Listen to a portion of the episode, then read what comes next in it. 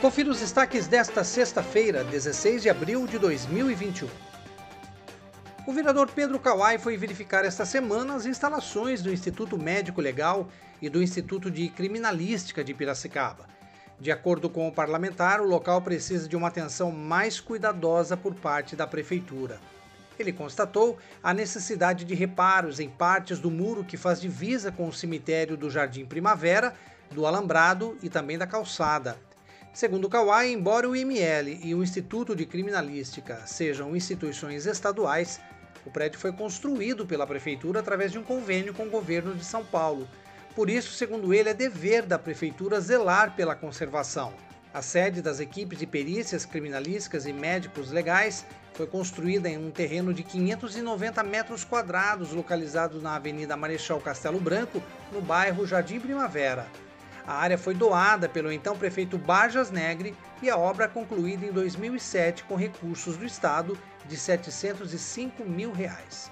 Pedro Kawai destacou a importância dos serviços prestados pela equipe técnica, que atende a 11 municípios da nossa região, totalizando quase meio milhão de pessoas.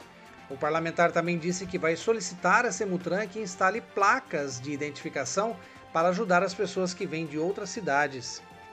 E em Piracicaba, 1.150 pessoas estão em atraso para tomar a segunda dose da vacina contra a Covid-19, segundo a Prefeitura.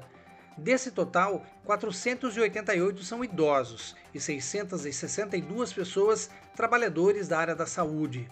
A orientação é que a segunda dose da Coronavac Butantan seja aplicada em um intervalo entre 14 e 28 dias depois da primeira. Mas já se passaram 28 dias e essas pessoas ainda não foram receber a segunda dose. É importante destacar que o agendamento da segunda dose aos que já tomaram a primeira até o dia 27 de março continua aberto no site da Prefeitura, que é o piracicaba.sp.gov.br, no banner Vacina Pira.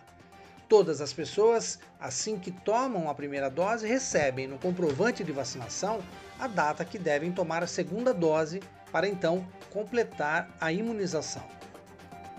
Acompanhe os nossos podcasts pela Rádio Kawai, disponíveis no Facebook, Instagram e no Spotify.